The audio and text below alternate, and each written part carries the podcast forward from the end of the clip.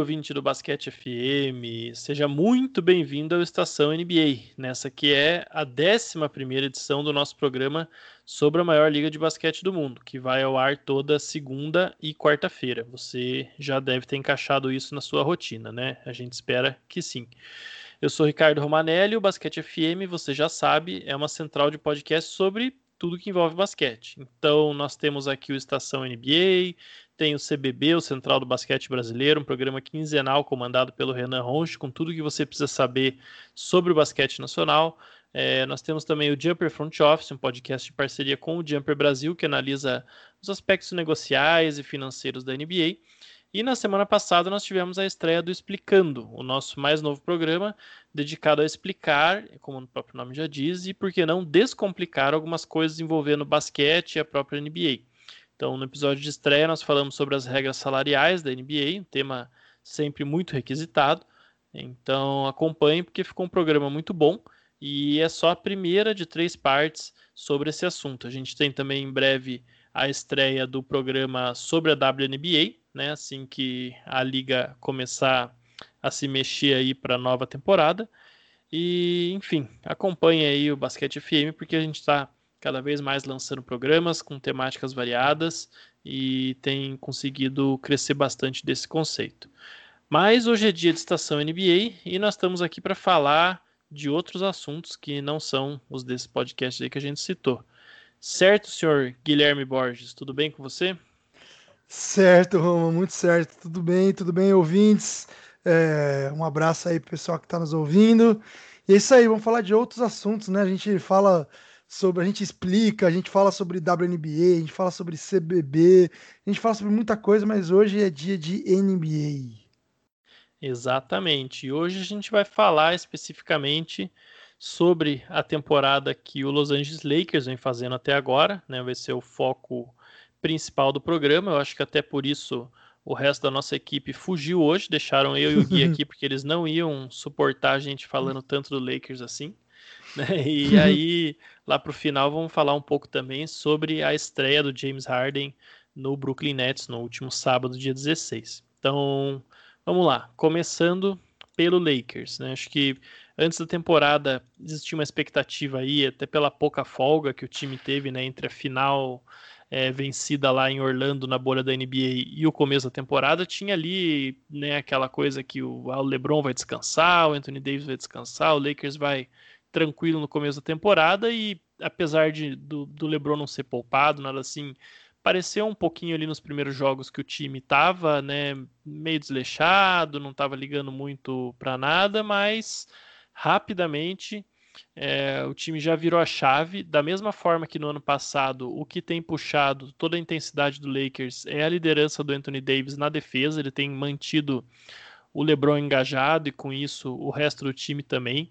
Né? Acho que o Gui até vai entrar nesse tema um pouco depois, porque é algo que ele fala bastante, mas uma das preocupações que, que a torcida do Lakers em geral tinha era que, que o time fosse perder essa intensidade defensiva que, né, que acabou sendo talvez, além das duas estrelas, é claro, o principal motivo pelo qual o Lakers foi campeão, mas isso acabou não acontecendo. E depois de um começo ali um pouco oscilante, o Lakers hoje tem a melhor campanha da NBA. A gente está gravando esse programa na segunda-feira, dia 18 à noite, então talvez uma boa parte dos nossos ouvintes já vá ouvir né, o programa depois do jogo contra o Golden State Warriors, que acontece mais tarde hoje, mas nesse momento exato o time tem a melhor campanha da NBA, com 11 vitórias e três derrotas, sendo que dessas vitórias são cinco seguidas, nove vitórias e uma derrota nas últimas dez partidas e sete vitórias e nenhuma derrota jogando fora de casa. Então, realmente é um desempenho espetacular em termos de estatísticas. O Lakers é o quinto melhor ataque da NBA,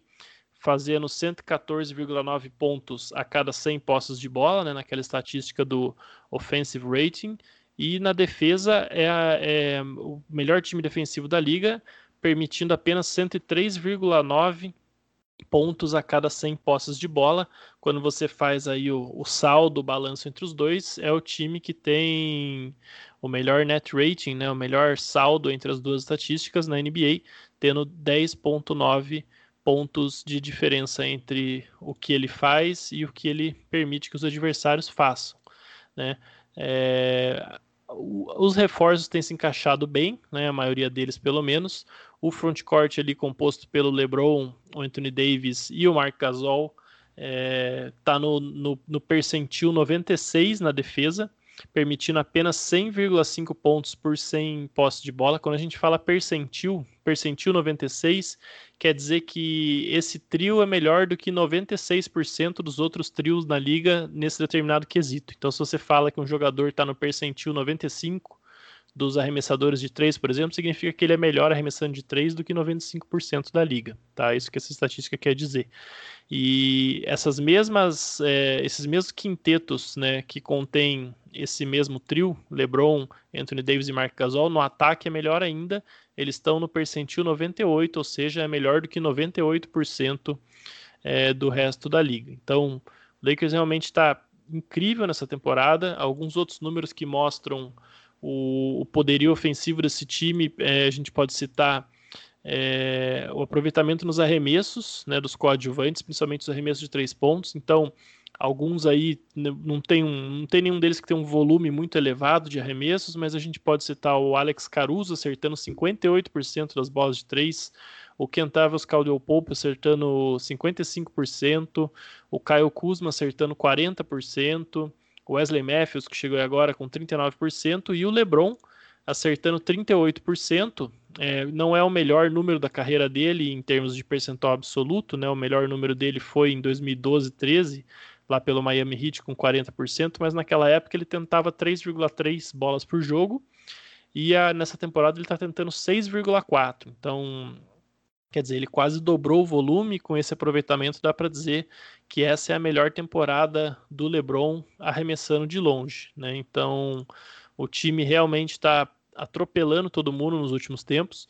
O quinteto titular, né, que é composto aí o time considerado titular pelo menos, que é composto por LeBron, Anthony Davis, Mark Gasol, o Dennis Schroeder e o KCP é o time que mais jogou junto até agora, são 126 minutos, e esse time tem um saldo positivo de 25,4 pontos. Quer dizer, quando esse time está em quadra, o Lakers ganha é, a cada 100 posses de bola, ele vence o seu oponente por 25,4 pontos. Também é uma marca realmente espetacular, né? O segundo time que, que mais jogou junto por exemplo, já cai para 4,8 pontos de vantagem, que é uma formação ali com o Kyle Kuzma no lugar do KCP, né, junto com o Gasol, LeBron, Anthony Davis e Schroeder. Então você vê que é realmente um equilíbrio delicado. E quando um time tem um quinteto tão mortal assim, ele tem mais é que aproveitar essa vantagem toda. Então, diante de tudo isso, Gui, é, o que, que a gente tira de conclusão já desse começo de temporada para o Lakers? O time é realmente favorito a repetir? Você vê outros times nesse mesmo ritmo e principalmente uma coisa que tem me chamado a atenção, por que, que você acha que apesar desse, desse barulho todo, barulho não, desculpa, apesar dessa boa performance toda do Lakers, a gente fica com a impressão de que, não sei, não tem ninguém falando muito sobre o time. A gente vê outras notícias dominando aí e parece que o Lakers está ali meio quieto, atropelando todo mundo no seu caminho. Então, né, Roma? Eu acho que assim, é, o Lakers, de fato, ele veio, parece, para querer repetir o título, né? Eu acho que inicialmente na temporada, é, eu até tava um pouco com preguiça, para falar bem a verdade, de ver os jogos do Lakers, porque tava aquela coisa meio chata, não chata, assim, né? Mas um time que não era legal de ver, porque assim, ali nos dois primeiros, dois, três primeiros jogos, pelo menos, é, o Lakers ele ficava ali brincando com a comida, digamos assim, né? Então ele ficava é, tipo deixando o outro time chegar e tal, não fazendo muito esforço. E em determinado momento ele, ele, ele resolvia jogar. Se isso daí fosse suficiente para passar na frente e garantir a liderança, beleza. Se não fosse, o time simplesmente desistia, não, é, não queria mais nada com o jogo e boa, e era isso mesmo. Isso aí começou a mudar, eu acho que um pouquinho, é, se eu não me engano, acho que foi depois de uma derrota para o Spurs, é, acho que foi depois da derrota contra o Spurs que é, perguntaram né, para o Anthony Davis, esse mesmo que você citou aí, sobre a questão de ser o líder de defesa do time, né?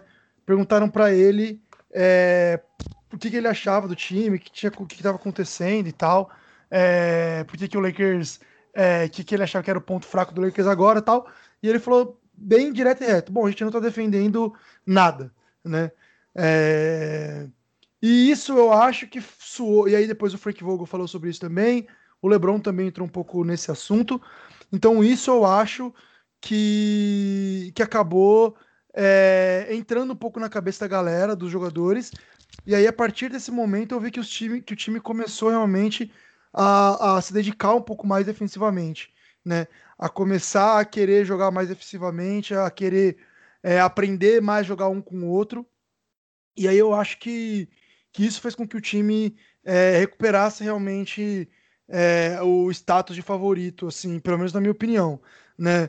A gente viu aí é, o Lakers subindo o potencial defensivo sem muito esforço ainda mesmo assim, né? Então, por exemplo, o Anthony Davis é um cara que é, ele, ele tem essa capacidade de jogar muito bem defen defensivo e ofensivamente, mas é, ofensivamente ele tem até é, pedido pouco jogo e tal, ele tem jogado bem tranquilo assim, feito joga de uma forma natural, sem forçar nada, aquilo que vem para ele, ele, ele faz, é, mas ele realmente elevou o ritmo defensivo, né? É, a gente viu os jogadores começando a se desafiar mais, então a gente viu o Frank Vogel usando outros tipos de rotações diferentes, a gente viu ele usando, por exemplo, rotações só com os reservas, que a gente não viu ele usando no primeiro jogo, isso para talvez é, animar, deixar um pouco mais animado o Montrezl Harrell, e isso fez diferença, ele vem até no último jogo aí, né, no terceiro quarto principalmente, é, o Montrezl entrou no jogo defensivamente é, falando, e, e, ele tem sido usado melhor, ele tem é, estado ao lado oposto da bola, né? Porque quando ele é alvo nos pick and rolls, ele acaba sendo alvo fácil. Mas quando ele está no alvo, é, no lado oposto da bola, ele consegue ser usado de uma maneira é, um pouco melhor, porque ele é rápido, ele é dinâmico, então ele consegue entrar bem na linha de, nas linhas de passe e tal. Então, enfim, tudo isso para falar que o time se encaixou defensivamente e, na verdade, está querendo jogar defensivamente. Esse é o ponto, né? É, ofensivamente, a gente ainda vê muitos jogadores tentando é, se encaixar. É um time que, ao meu ver, está longe ainda do potencial máximo ofensivo. Isso que é o mais bizarro, né? Mas a gente vê algum, algumas constâncias. Então, por exemplo, o KCP, muito constante nas bolas de três, né? O Mike Gasol iniciando muitos ataques, é, é, passando a bola, né? A gente vê o Lakers tentando forçar com que ele entre no ponto de vista de pontuação também, seja realmente esse essa é, ameaça ofensiva, né? Até tô falando aqui de cabeça e de olho, não tenho nenhum número para falar, mas eu acredito que o número dele de, de bola de três, etc., e de arremessos tentados tenha subido nos últimos jogos. O LeBron, como você falou aí nessa questão das bolas de três, então ele, é, a gente vê ele tentando mais bolas de três realmente. É, e isso também eu acho que passa, né? Porque o Anthony Davis falou aí recentemente que é, ele não seria um dos melhores arremessadores de três, tal, do time. O Lembrou falou que ele acha que ele seria. E aí talvez ele tá entrando nessa é, nessa brincadeira saudável aí entre eles, né? É, a gente viu aquele lance lá do, do Dennis Schroeder é, desafiando ele a fazer a bola de três, ele fazendo, virando de costas e tudo mais. Então o time está cada vez mais entrosado. É, primeiramente, veio essa questão defensiva, que é o que definiu o time, que era a minha preocupação. Como você falou, né? Eu sempre falei, eu sempre gostei muito da capacidade defensiva do outro time, e esse time me preocupava um pouco, eu não estava gostando muito desse time nesse sentido e agora eu já fico mais tranquilo. E como você, eu também acho assim que o time. É... Eu acho que o time que repete, né, tá aí lutando para repetir, ele já é, de certa forma, um pouco é... o time que não aparece tanto na mídia. E nesse ano tem muitas narrativas aí, né? A gente tem vários times que a gente não sabiam como iam é, aparecer, né? Aparecendo muito bem, então a gente pode colocar o Hawks, o Suns, é, até o Knicks, o Cavs, enfim, surpreendendo pouco. A gente tem toda a questão do Covid, a gente teve a questão da troca do James Harden, é, a gente teve o Bucks também, né? Enfim, o Celtics. Então, assim, são muitas narrativas. E aí o time que já foi campeão e que continua sendo o melhor time da NBA, é, mesmo é, jogando de uma forma um tanto quanto preguiçosa, digamos assim, acaba que não é é muito interessante, né? O que você vai falar o tempo inteiro? Você vai falar assim, ah, o Lakers é realmente o melhor time e tal. Então isso não é tão interessante, assim, do ponto de vista midiático, a não ser para os torcedores do Lakers, né? Então acho que é um pouquinho por isso. Mas me agradou muito, principalmente, enfim, a mudança de chave defensiva. O Lakers entendeu, talvez, é, que precisava realmente já começar a tratar a temporada regular com uma certa importância do ponto de vista defensivo para criar um entrosamento do time. E, e, vem fazendo isso aí pelo menos nos últimos, sei lá, 5, 6 jogos, né, nessa sequência fora de casa e tal.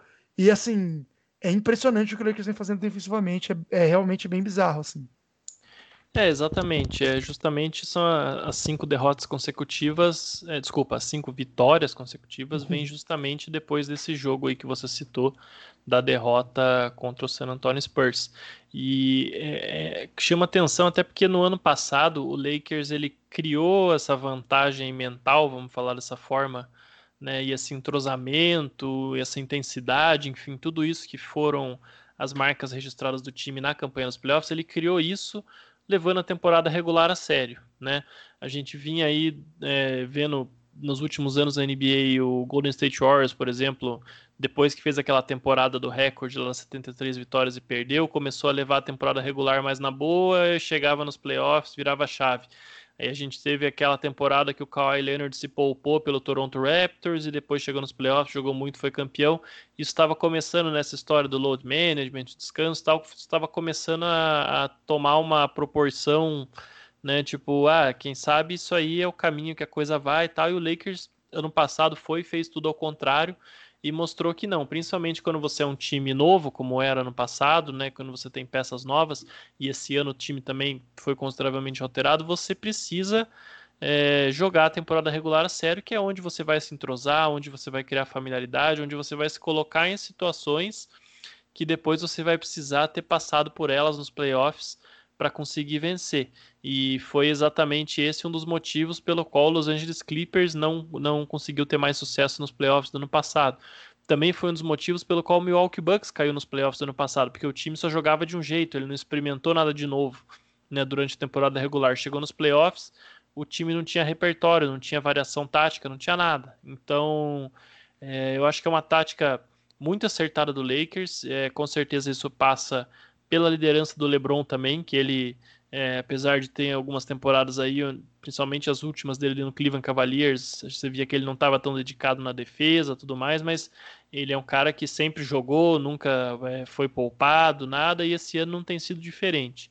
Né? Aos 36 anos, você vê o LeBron aí jogando, até o Anthony Davis, por incrível que pareça, né, que tem ainda 28, aí vai fazer 29, se eu não me engano, né, 27, 20, não, 27, desculpa, 27 uhum. para 28, é, tá se poupando mais do que o LeBron aos 36, né, também não tem perdido muitos jogos, mas tem, se você vê ele levando alguns jogos com menos intensidade e tal, mas comandando a defesa, ainda sendo uma presença muito forte, eu acho que isso é que tem feito a diferença, porque é, no final das contas o Lakers tem conseguido vencer os jogos de maneira mais fácil com isso. Né? Então hum. a gente tem aí o LeBron jogando 31 minutos, que para um jogador do nível dele é, é, até uma marca baixa, né? E você tem o Anthony Davis também jogando 31,9 minutos. Os dois estão ali com uma minutagem bastante saudável, bastante controlada.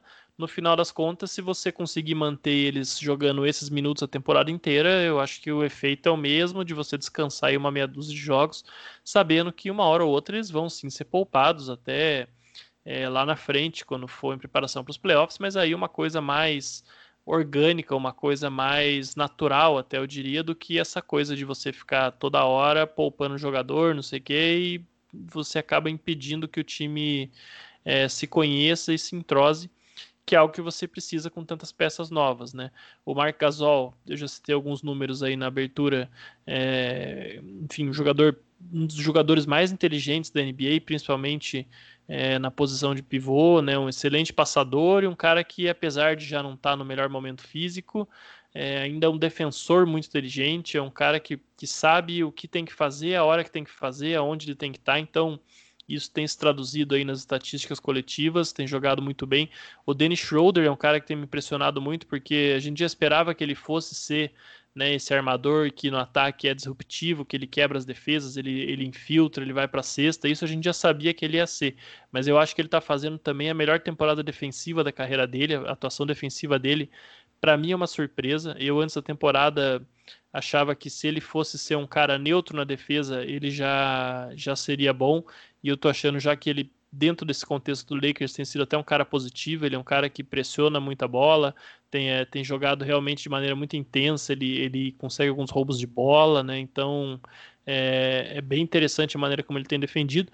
O Montrezl Harrell, é, enfim, ele é o Montrezl Harrell, ele, ele, ele joga ali daquele jeito dele, ele vai fazer os pontos, ele tá com uma média mais baixa do que no Clippers ano passado, mas o banco do Lakers também depende menos dele, né? A rotação do Lakers como um todo depende menos dele do que o Clippers dependia, mas ele vai entrar e vai fazer as, as coisas de Montrezl Harrell, né? Vai é, brigar ali em volta do aro, vai conseguir cesta, vai, vai conseguir dar uma injetada de energia ali em todo mundo. Então, é, no geral, achei que as contratações todas entraram muito bem. O Wesley Matthews é, sendo mais veterano e jogando, enfim, como reserva do KCP, não está com um papel de tanto destaque como ele tinha no Bucks ano passado, por exemplo, mas tem entrado, tem defendido bem, acerta suas bolas, principalmente joga sem cometer erros, então é um jogador que tá, tá, se mostrou, se, se, se encaixou bem fácil na rotação.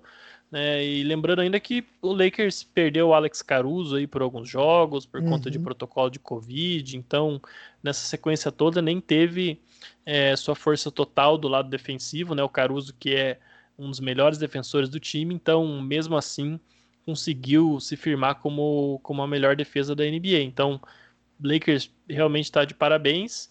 É, a única coisa que a gente tem para falar é que talvez o calendário tenha ajudado um pouco. Né? Eu falo talvez porque no ano passado era esse mesmo papo no começo da temporada, que o Lakers teve um calendário mais fácil, vamos ver quando chegar a parte difícil.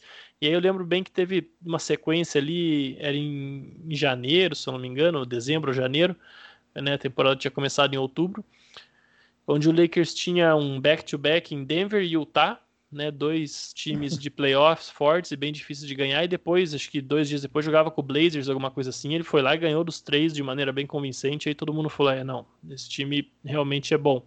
E agora, é, daqui de, da segunda, segunda quinzena de janeiro até o começo de fevereiro, o Lakers enfrenta o Warriors, nesse jogo que a gente já comentou, depois tem o Milwaukee Bucks, é, pega o Chicago Bulls e o Cleveland Cavaliers, dois confrontos em tese mais fáceis, mas o Bulls já deu um, um trabalho para o Lakers né, mais cedo na temporada, quando os dois jogaram.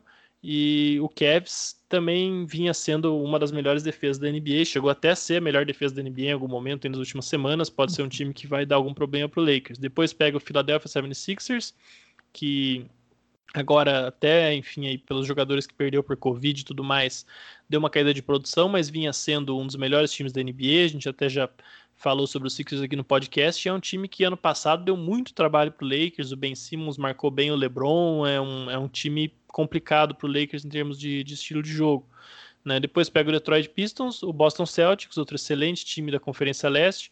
O Atlanta Hawks, que é um ataque também é, que vai testar essa defesa do Lakers e o Denver Nuggets no dia 5 de fevereiro. Então, né, nos próximos 15 a 20 dias, o Lakers tem aí confronto contra Nuggets, Celtics, Sixers, Bucks, Warriors. Vai ser mais testado o time. Vamos ver se no final aí é, o time continua né, como um dos, como a melhor defesa da NBA, como a melhor campanha e tudo mais.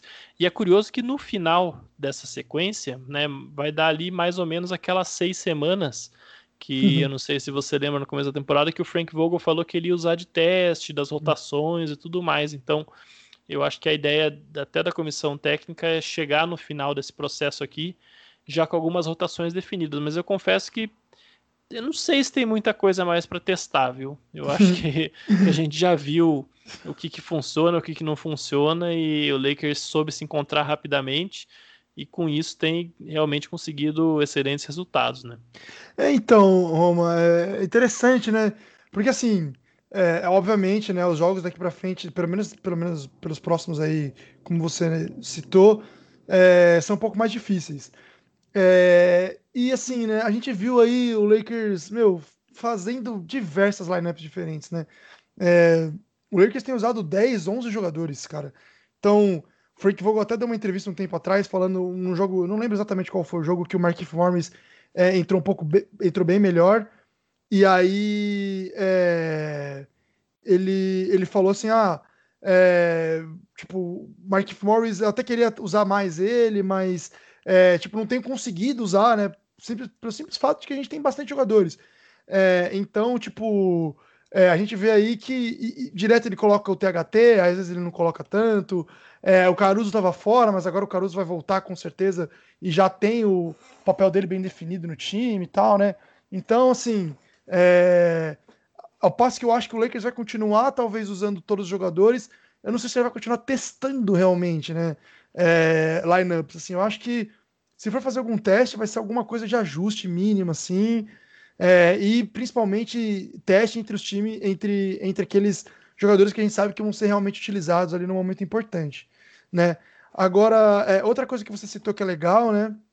Essa questão do, do Dennis Schroeder, enfim. O Dennis Schroeder também me, me impressionou defensivamente, né? E eu acho que ele vem fazendo muito papel que o Avery Bradley vinha fazer, tipo, era é, colocado para fazer, né? Esse negócio de é, atacar o homem da bola e tal, de ser bem agressivo. Então, eu acredito que o Frank Vogel tenha orientado ele, né? Dá para ver assim, pelo menos à distância, essa questão bem clara, né? De deles usando essa postura mais agressiva, que é o jeito que o Frank Vogel gosta que os armadores dele marquem. É, e eu tô um pouco ansioso para ver também ele correspondendo um pouco mais no ataque. Eu acho que é, entre essas cabeçadas um pouco que o Lakers tem dado no ataque, eu acho que ele ainda falta um pouco mais de usar, é, de, de colocar mais a cara dele, né? A gente viu isso um pouco com, com, o Montrezl Harrell, é, tendo uma dificuldade, aí ele é, agora parece que encontrou o espaço dele ali no time, é, nisso que você falou, né, de, enfim, brigar pelos rebotes ofensivos, ser aquele cara que injeta energia e tal, é, e, e o, e o Dan Schroeder, assim, ele tem bons momentos, eu não tô falando que ele tá sendo é, um cara ruim do ponto de vista do ataque, mas a gente vê alguns jogos ainda, alguns jogos ainda, desculpa, que ele ainda tá meio que parece que deslocado, né? É, então eu acho que isso é o que eu quero um pouco é, ver mais dele, né? Agora também vale, vale lembrar, né? É, essa sequência de foras que o Lakers vai de, de, de, jogos que o Lakers vai ter aí, né? Principalmente Bucks, 76ers e Celtics, né? Que são os jogos mais difíceis aí eu jogo dessa sequência. É, são todos jogos fora, né? E o Lakers é um time que gosta de, de ter essa fama aí de ser um bom time fora de casa. Temporada passada, o Lakers teve um recorde, acho que bizarro, né? Uma sequência de. Não lembro quantos jogos, que foram 15, 16 vitórias seguidas, né? Fora de casa tal. O Lakers já ganhou sete jogos seguidos fora de casa. É, inicialmente aí, né? É, isso é um recorde da franquia. Né, a franquia nunca na história do Lakers o Lakers começou vencendo sete jogos fora de casa, já começou vencendo seis mas nunca sete. Então, enfim, é, é um time que gosta realmente disso e vai ter bons desafios defensivos e ofensivos, né? É, então, a gente vai, vai ter que enfrentar aí é, o Yannis Antetokounmpo, vai ter que enfrentar aí o Joel Embiid, que vem vindo fazendo uma temporada aí a nível MVP. A gente vai enfrentar é, times, por exemplo, o Boston Celtics, que tem é, dois alas muito fortes, né? Então, é, o Jalen Brown e o Jason Tatum, e isso vai. É, a gente vai poder aí ver um pouquinho é, do Lakers é, marcando alas, que é uma preocupação que o Lakers teve, que a gente tinha com o Lakers aí, né? Então, enfim, é, eu acho que, como você falou, né? Esse período de teste vai estar tá acabando, mas o Lakers vai ter uns desafios interessantes que vão exigir talvez coisas que o Lakers ainda não teve que apresentar até agora, né? É, então vamos ver como é que o time vai corresponder realmente mais é, pedreira pela frente, mas eu acredito que assim, é, estando focado e naquilo que você falou, né? É, já sabendo o que fazer, é, eu acho que o Lakers vai conseguir aí é, ter bons resultados. E o que mais, assim, o que mais me, me chamou a atenção disso tudo, cara, é que além dos jogadores novos e tal, como você falou nessa questão do entrosamento, os jogadores que fizeram boas é, atuações na bolha, voltaram fazendo boas atuações, e isso não foi verdade para todos os times, né? Então, o KCP veio muito bem, o Alex Caruso veio muito bem, e o, e o, e o Morris também veio muito bem. Então, esses caras defensivamente aí, eles estão sendo peças muito importantes para o Lakers, principalmente o Caruso e o KCP. O KCP até é uma peça mais importante ofensivamente, mas o Caruso defensivamente, assim, ele manteve o nível da bolha. É, a gente está vendo uma rotação aí usando Mike Gasol, usando Schroeder, usando LeBron, usando Caruso, usando Anthony Davis muito em quadra do ponto de vista defensivo, né? É, a gente vê também o KCP às vezes entrando nessa rotação, então, enfim, o Lakers já tem o caminho das pedras. vamos ver como é que vai ser utilizado contra esses times aí que tem matchups específicos, né? Principalmente Bucks, 76ers, Celtics e o Nuggets também. Pois é, e outra coisa que eu tô curioso para ver, Gui, é, como é que o Lakers, se, se, esse ano o Lakers vai ser mais lembrado nos, nos prêmios individuais da NBA, né? Uhum. Até meio é, não sei, esquisito falar mais lembrado, porque afinal de contas o, o LeBron e o Anthony Davis ficaram entre os finalistas né, do, do, melhor defensor do ano, no caso do ID, e o LeBron no caso do MVP, mas acho que ninguém esperava que eles fossem ganhar. Talvez o AD tivesse ali um pouquinho mais de caso né, para defensor do ano, mas enfim, até o, o Yannis Antetokounmpo, grego do Milwaukee Bucks, acabou levando os dois prêmios. Eu acho que a gente pode excluir o Yannis do MVP esse ano, porque ele ganhou dois e não sei, acho que depois de tudo que aconteceu nos playoffs tudo mais, até o Bucks está meio esquecido. Se você for ver, ninguém nem tem falado muito de Bucks, porque acho que depois de dois anos todo mundo prevendo que o Bucks ia para frente, agora tá todo mundo né, com aquela, ah, não, agora eu só acredito vendo. Então, é, e também, enfim, para o cara ganhar três MVP seguidos seria algo realmente de outro mundo, não acho que vai acontecer. Mas é, você falou aí do Joel Embiid, eu também acho que ele é um dos caras que está como um dos maiores candidatos a MVP, mas o próprio Sixer já deu é, já deu né, uma, uma, derrapada aí, vamos falar. É, talvez o LeBron seja hoje o principal candidato a MVP, né? É o, a gente sabe que campanha conta muito para MVP.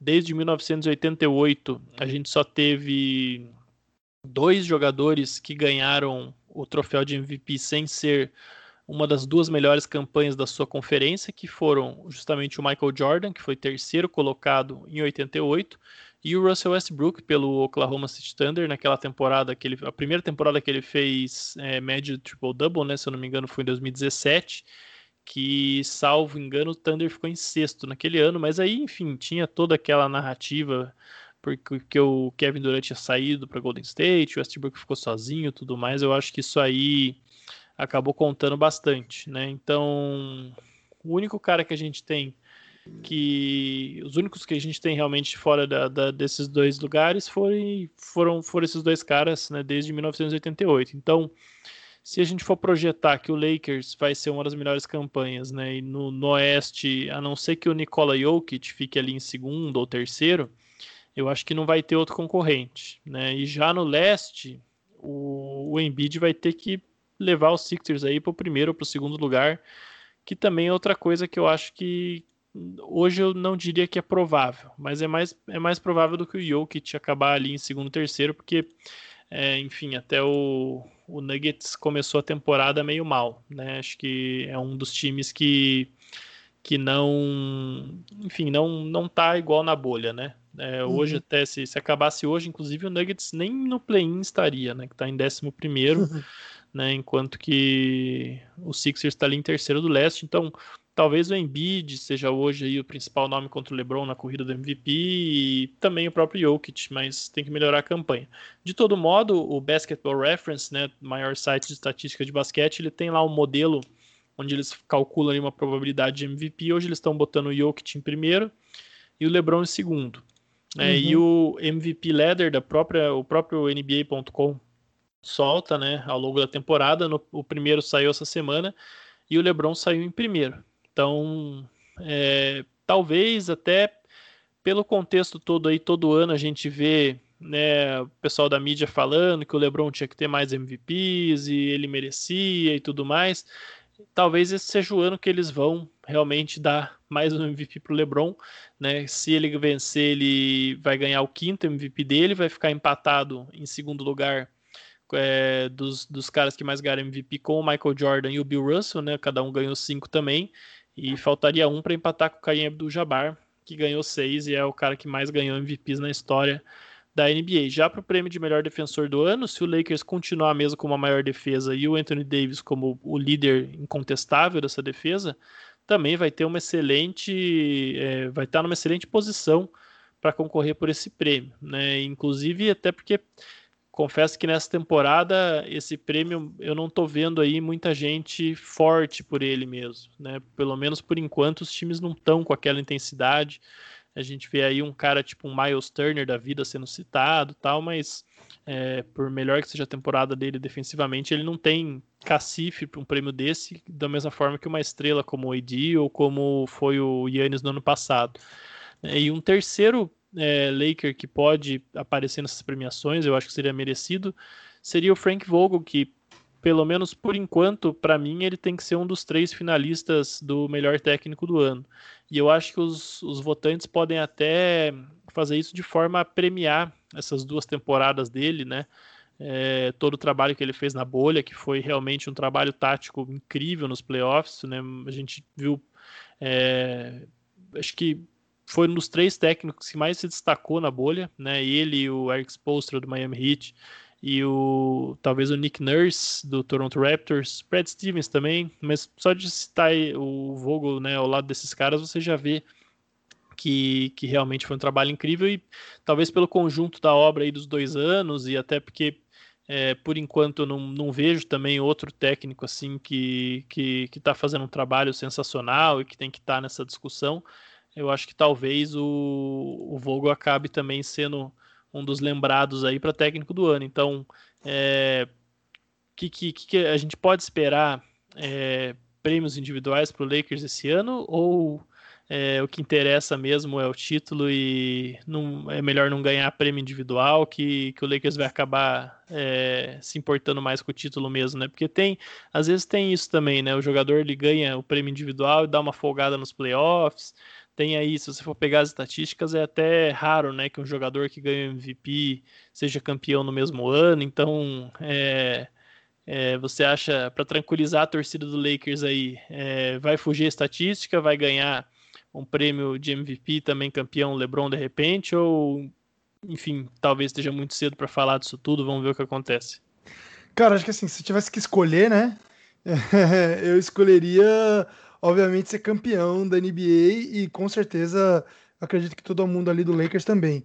Agora, cara, o que você falou, é, colocou é exatamente isso assim, é o seguinte, esses prêmios, principalmente o prêmio de MVP, mas é, os outros também, no geral, são sempre a narrativa, né? Sempre a narrativa. E ano passado, é, principalmente, ano passado teve toda a narrativa do LeBron e o LeBron estava ensaiando mesmo uma, uma é, um arranque né, para o MVP quando a temporada parou. É, o Anthony Davis, durante assim toda a temporada, ele foi colocado como um dos melhores defensores da liga. É, o Lakers foi é, um dos é, uma das melhores defesas da liga, se não a melhor defesa da liga, é, e ele é obviamente o motivo para isso.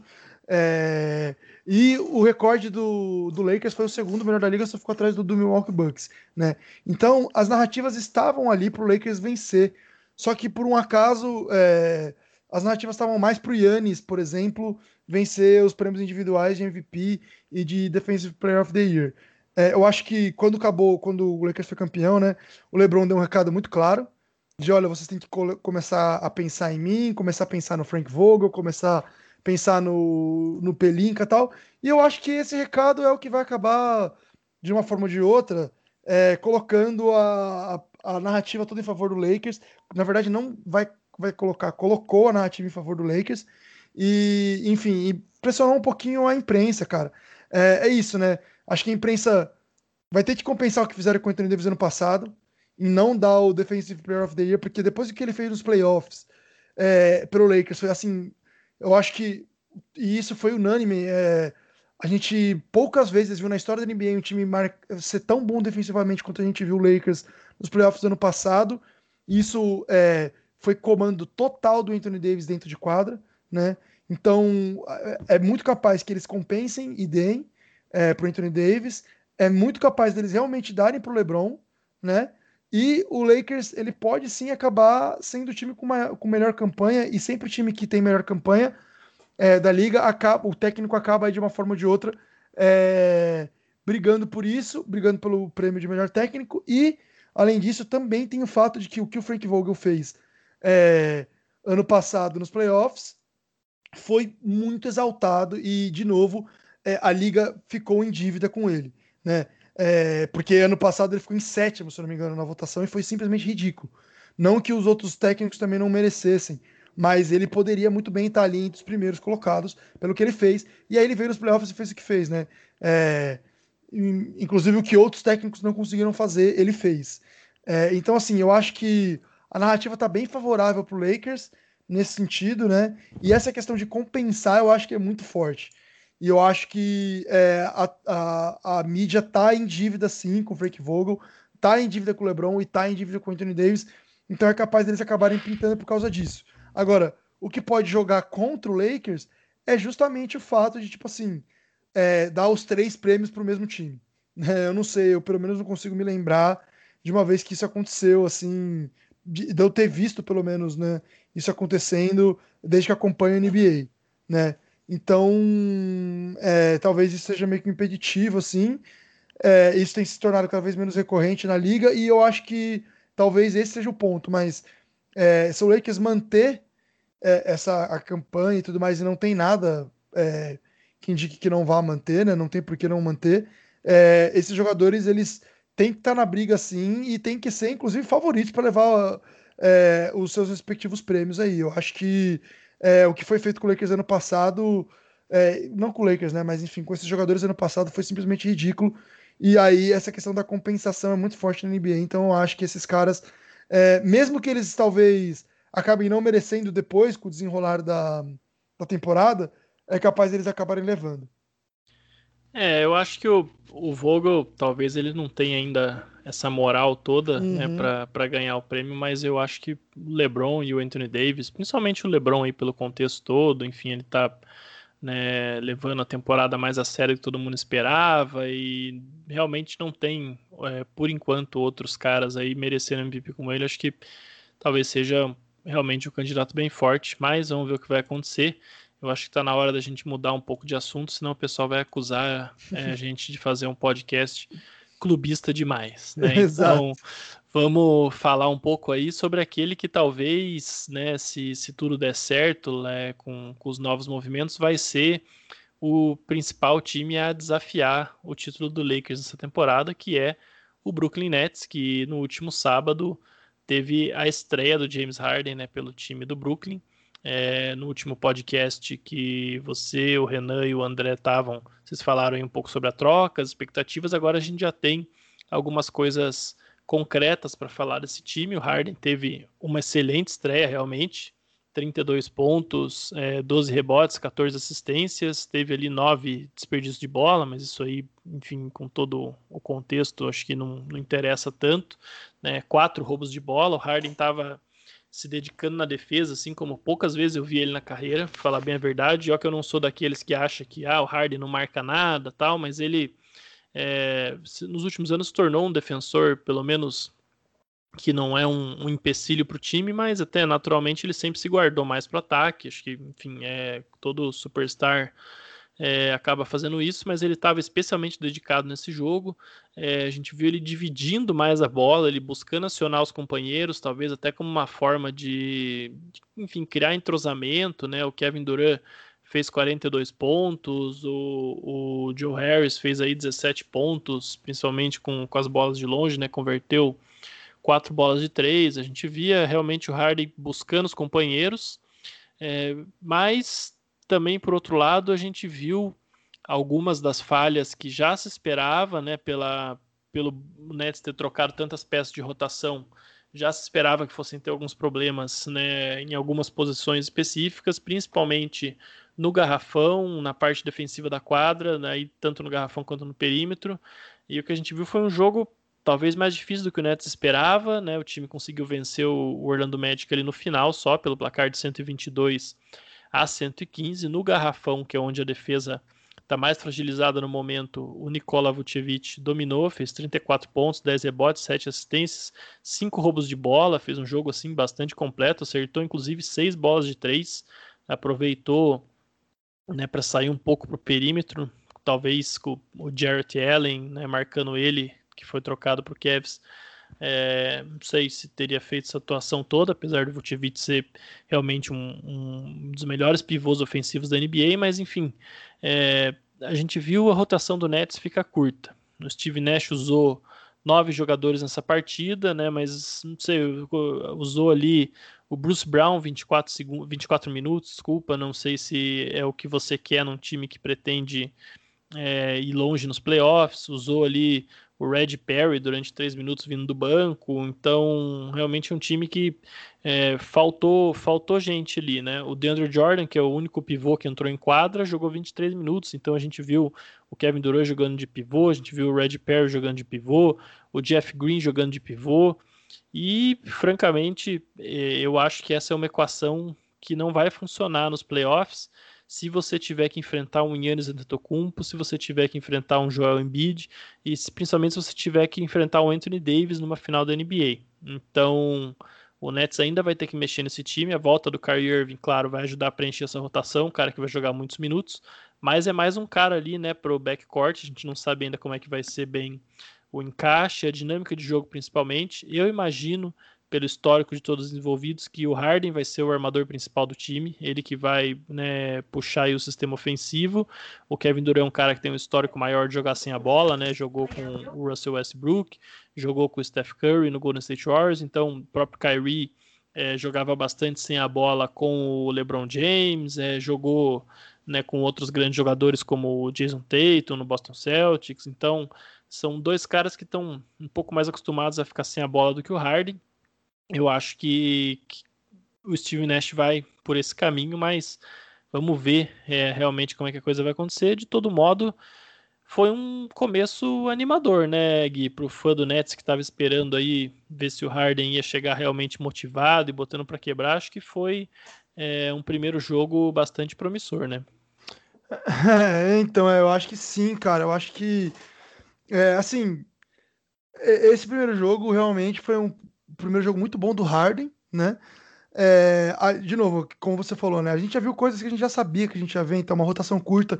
Então, por exemplo, teve um momento que é, o Harden ficou em quadra com, com os reservas e tal. Além, obviamente, ele não conhecer o time, é, o Orlando tinha um plano muito claro. Ali a gente viu o Orlando fazendo uma dobra alta nele, é, a semelhança do que os outros times faziam até quando o Harden estava no Houston. E aí, acho que foi no começo do segundo ou do terceiro. Acho que foi no começo do segundo quarto isso é, que foi que o Orlando tipo, deu uma disparadinha no placar ou fez uma run de 7 ou 10 a 0 e tal e voltou pro jogo. É... Então, enfim, obviamente que esse time não vai ser o time que vai terminar a temporada. É um time que ainda vai trazer peças novas, é, até, a, a, é, enfim, assinar jogadores aí que foram dispensados e tal. O mercado de buyout é muito ativo, é, ainda mais na, na, NBA atual, a gente sabe disso. É, a gente também acho que eu acredito que a gente não vai muito ver é, o Harden sozinho em quadra, porque, como você bem falou, né, quando o Kyrie voltar, não tem a necessidade de, de deixar é, só um dos astros em quadra, né? Você consegue ter dois astros todo o tempo em quadra, é, ou só ter um deles o mínimo de tempo possível, e você pode escolher um que seja mais completo, por exemplo, você pode escolher o Duran, é, ou até o Kyrie, enfim, é, para ficar sozinho em quadra, né? É, e, de novo, né, teve algumas coisas que a gente viu, por exemplo, essa questão defensiva que você falou, é, tinha alguns momentos que simplesmente os jogadores do Orlando eles apareciam no meio do garrafão do Nets praticamente livres, e isso é óbvio, falta realmente é, um, uma presença no garrafão que não só bloqueie os arremessos, que não só marque o pivô adversário, mas que seja também responsável por alterar os arremessos, é, por inibir né, os, os, os armadores adversários entrarem no garrafão. É, a gente viu aí o Nikola Vucevic jogando muito, mas também a gente viu o Deandre Jordan totalmente vendido, né? Então, o Deandre Jordan simplesmente não conseguia se aproximar dele para marcar os arremessos de longa distância, é, porque se ele se aproximasse, é, a gente, vi, a gente é, ia ver o Nikola Vucevic batendo para dentro e simplesmente vencendo ele na, na, na defesa, né, ali é, na infiltração. É, e também a gente não conseguia ver o, o DeAndre Jordan marcando de perto, porque, enfim, o trabalho de pés do Nicole é muito melhor do que o trabalho de pés do DeAndre Jordan. Então, é, ele simplesmente não conseguia marcar de jeito nenhum, mas obviamente que. É, e isso vai ser um problema muito grande, como você falou. Principalmente enfrentando aí o que a gente. Embiid e, é, e Anthony Davis, que a gente imagina, né? Que se esse time do Nets chegar no, aonde é, se projeta que chegue, é, vai, vão ser assim os, os pivôs com os quais o Nets vai ter que realmente se preocupar. Agora, tirando tudo isso, cara, é, eu acho que. Eu, pelo menos, sou da seguinte opinião. Eu acho que tudo isso se resolve, cara. Quando você tem um time que tem três jogadores tão bons assim, é, e que são é, tão completos do ponto de vista ofensivo e que tem tanta capacidade e tanto recurso ofensivo, cara, é muito difícil você não ganhar. É, enfim, não, digo ganhar NBA, cara, mas é, ganhar aí, pelo menos chegar até a final, né? É, o final de conferência, sei lá, cara. É, quantos times da, da, história da NBA a gente viu com três caras é, com esse potencial ofensivo? Primeiro, acho que é, não sei, talvez o Golden State do, do, próprio Durant tivesse potencial ofensivo, mas isso ainda é, é, discutível, né? Mas de qualquer forma, quantos times a gente viu com três caras ali que são, sei lá, estão entre top 30, top 40 da história da liga, né? Que não foram campeões. É muito raro isso acontecer, cara. É, então, é, sim, o Nets tem um problema de profundidade, sim, o Nets tem um problema, problema de banco, de, de, de banco, desculpa, profundidade e banco são a mesma coisa, de pivô, né? Mas eu questiono o quanto isso realmente vai fazer diferença para esse time na hora dos playoffs, né? Vamos supor que o time não consiga endereçar nenhum desses problemas aí através do mercado de buyout, o que eu acho difícil. Quanto isso realmente vai ser é, problemático para o time, né? É, então isso demonstra o quanto esse time é forte. E por fim, né? Então, além dessa questão do banco, além dessa questão é, do pivô, tem também a questão do Kyrie Irving, né? Acho que é, foi você mesmo que falou, acho que no Twitter, enfim, que estava interessado em ver como o Kyrie Irving enca encaixa nesse time, e é justamente isso, né? É, a gente viu o time funcionando muito bem, é, até o Harden tendo essa postura né, de líder. A gente viu um momento aí, circulou pelas redes sociais, onde o Duran ele tinha errado sei, não sei se foi uma, foi uma bandeja, se eu não me engano, que ele errou, uma enterrada, desculpa. É, e aí o, Nets tomou a cesta do outro lado, e aí a gente viu o, o, Harden do lado de fora da quadra gritando com o Duran, incentivando, porque o, o Duran estava visivelmente é, é, incomodado com ele ter errado e ser, ser enterrada, e aí o Harden sendo bem um líder, tipo, vamos, vamos, vamos, uma coisa que a gente normalmente não vê no Harden, que é um cara meio é, neutrão, assim, né? Ele se dedicando, como você falou e tal. Então, enfim, a gente viu o time encaixando com esses dois caras. E aí a pergunta que fica é: onde é que vai encaixar o Duran? Né? Então, o que mais me preocupa não é realmente essa questão defensiva, não é realmente o banco, a profundidade, enfim. O que mais me preocupa é realmente encaixar essas três peças. E isso eu acho que é a única coisa que pode parar o Brooklyn Nets. Um desses caras não encaixar e jogar realmente mal. Porque se os três jogarem é, o que eles têm capacidade de jogar, eu acho que nem defesa e nem falta de profundidade vão fazer diferença para esse time ser campeão. Acho que eles vão acabar sendo campeão porque é muito poderio ofensivo e é muita, é, muita qualidade, cara. Então eu realmente acho que é um time que tem aí total condições de ser campeão da, da NBA nessa temporada. Tá certo, vamos ver como é que o Steve Nash acha soluções para esse time, como é que o Sean Marks também, né, o general manager, vai buscar peças no mercado e eu tenho certeza que a gente vai voltar a falar muito ainda de Brooklyn Nets aqui no programa, porque é um time que vai naturalmente dominar as atenções né, durante essa temporada da NBA.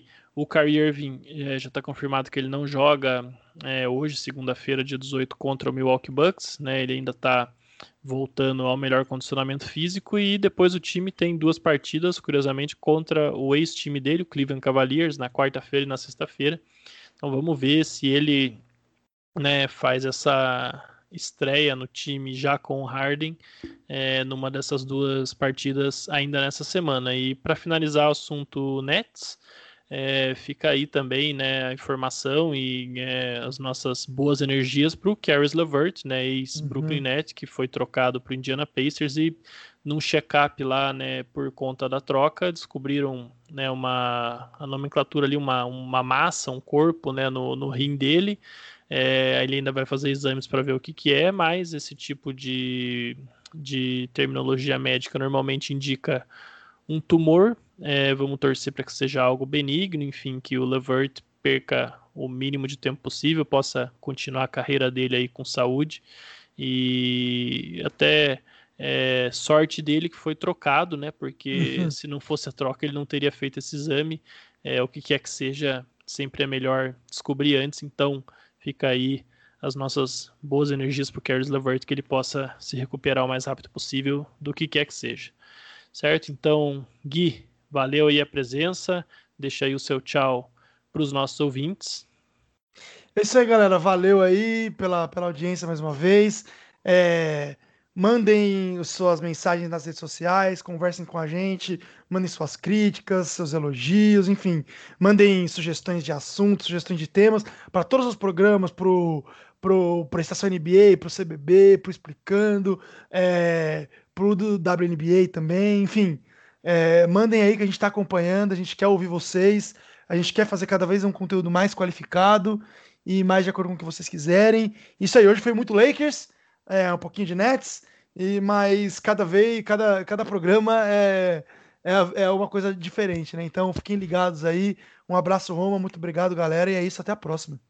É isso aí, valeu Gui, obrigado aos nossos ouvintes que chegaram até aqui. Fiquem ligados, essa semana a gente tem é, CBB, a gente tem novo Estação NBA na quarta-feira.